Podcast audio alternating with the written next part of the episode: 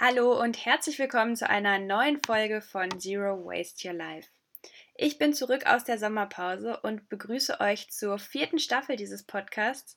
Da das Thema Nachhaltigkeit im Beruf so viele von euch zu beschäftigen scheint, mache ich daraus für diese Podcast-Staffel eine kleine Serie. Ich gebe Tipps für Nachhaltigkeit im Büro und anderen Angestelltenjobs. Ich führe Interviews mit Menschen, die Nachhaltigkeit zu ihrem Beruf, ja zu ihrer Berufung zum Teil gemacht haben und wenn auch ihr so jemand seid oder wenn ihr noch weitere ganz konkrete Fragen habt, schreibt mir super gern eine Nachricht auf Facebook oder Instagram dazu. Wenn euch außerdem dieser Podcast gefällt, freue ich mich über eine Bewertung auf iTunes, damit ich damit noch mehr Menschen erreichen kann. Und jetzt genug der Vorrede, los geht's! Seitdem Zero Waste Your Life nicht mehr nur ein Privataccount von mir ist, sondern ich auf Instagram auch über meine Arbeit als Nachhaltigkeitsberaterin berichte, bekomme ich regelmäßig Fragen dazu. Viele von euch leben in ihrem Alltag bereits nachhaltig und vermeiden Abfall und ihr setzt all die großen und kleinen Dinge um, um Ressourcen zu sparen. In Workshops und via Instagram fragen mich dann immer wieder Menschen, wie kann ich das im Beruf umsetzen? Wie kann ich meinen Arbeitsplatz nachhaltiger gestalten oder gar, wie kann ich mich mit dem Thema Zero Waste bzw. Nachhaltigkeit selbstständig machen? Ganz ehrlich, ich kann euch dafür kein Patentrezept geben. Stattdessen kann ich euch von meinem Weg erzählen. Das habe ich in Podcast Folge Nummer 50 schon mal getan, hört da also gerne noch mal rein. Bevor wir nächste Woche mit Interviews einsteigen, geht es in dieser Folge erstmal darum herauszufinden, was deine Motivation dazu ist, Nachhaltigkeit in deinem Leben und auch in deinem Beruf integrieren zu wollen. Frag dich mal, warum lebst du nachhaltig und warum möchtest du andere Menschen inspirieren und motivieren, das auch zu tun? Wenn wir unser Warum kennen, können wir unsere Entscheidungen einfacher danach ausrichten. Als nächstes steht die Frage, was tust du aktuell? Bist du angestellt oder bereits selbstständig? Bist du glücklich damit? Angenommen, du bist angestellt. Deine Arbeit macht dir Spaß und erfüllt dich. Nur der anfallende Müll dort nervt dich. In vielen Fällen kannst du dann bereits durch ein Gespräch mit deiner Chefin oder mit deinen KollegInnen erste Veränderungen herbeirufen. Startet eine Aktionswoche für Mehrwegbecher oder steigt auf weniger Ausdrucke und Recyclingpapier um. Es gibt super viele Ansätze für Dinge, die ihr tun könnt.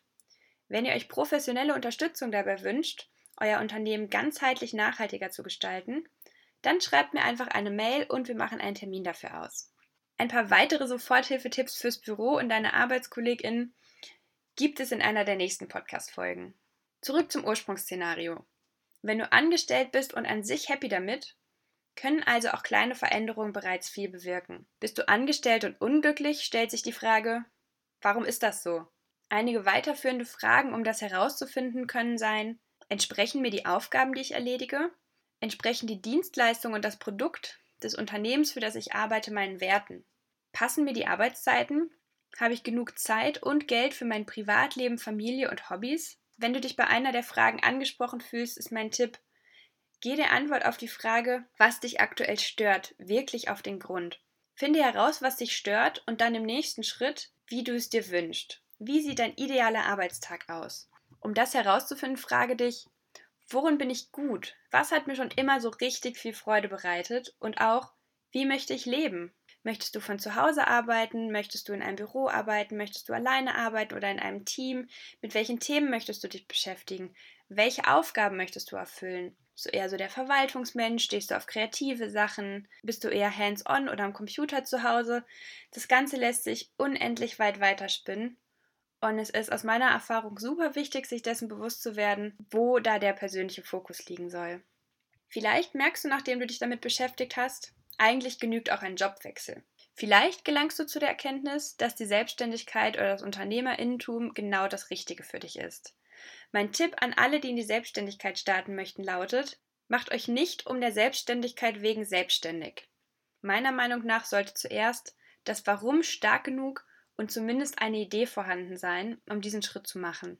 Wir haben natürlich alle ein unterschiedlich hohes Sicherheitsbedürfnis und unterschiedliche Lebenssituationen. Allein lebend und nach der Schule oder während des Studiums habe ich tendenziell weniger Verpflichtungen als später im Leben und mit Familie. Für mich hat es gut funktioniert, neben dem Start in die Selbstständigkeit weiterhin eine Teilzeitstelle zu haben.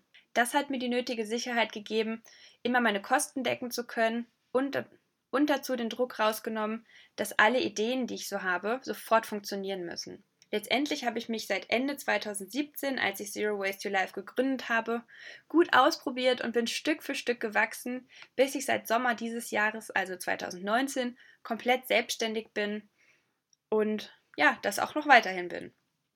Mehr über die ganze Geschichte hört ihr, wie gesagt, schon in Folge 50. Ich belasse es jetzt einfach bei diesen kurzen Infos. Ich arbeite jetzt, wie die treuen HörerInnen von euch bereits wissen, als Nachhaltigkeitsberaterin und zwar sowohl selbstständig zusammen mit einem Netzwerk anderer FreelancerInnen an öffentlichen Auftrags- und Forschungsprojekten und auch als Unternehmerin. Das Zero Waste Your Life Team wächst und das macht mich unglaublich glücklich.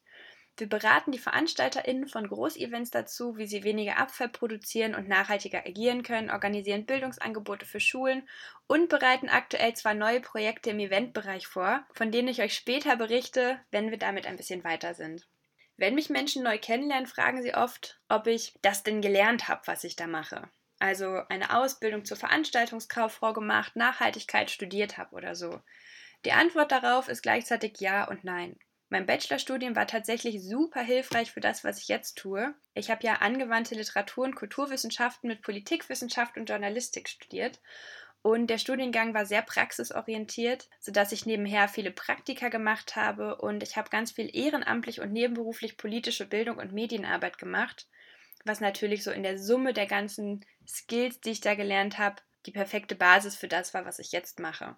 Mein Fachwissen zum großen Thema Nachhaltigkeit und zu meinem Spezialgebiet Events habe ich mir letztlich selbst angeeignet. Durch Veranstaltungen, die ich besucht habe, durch ein, zwei Fortbildungen, die ich gemacht habe und durchs Lesen. Kurz, ich habe mich selbst zur Expertin gemacht. Den Drive dazu hatte ich, weil mir das Thema am Herzen liegt. Weil ich mit Zero Waste Your Life meinen Werten und meinen Stärken folge. Weil mir die Arbeit Spaß macht und ich einen positiven Impact haben kann.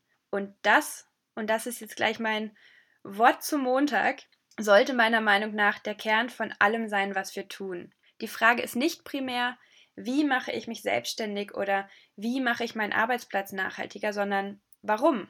Denn wenn wir unser Warum kennen, dann folgt das Wie meistens von ganz allein.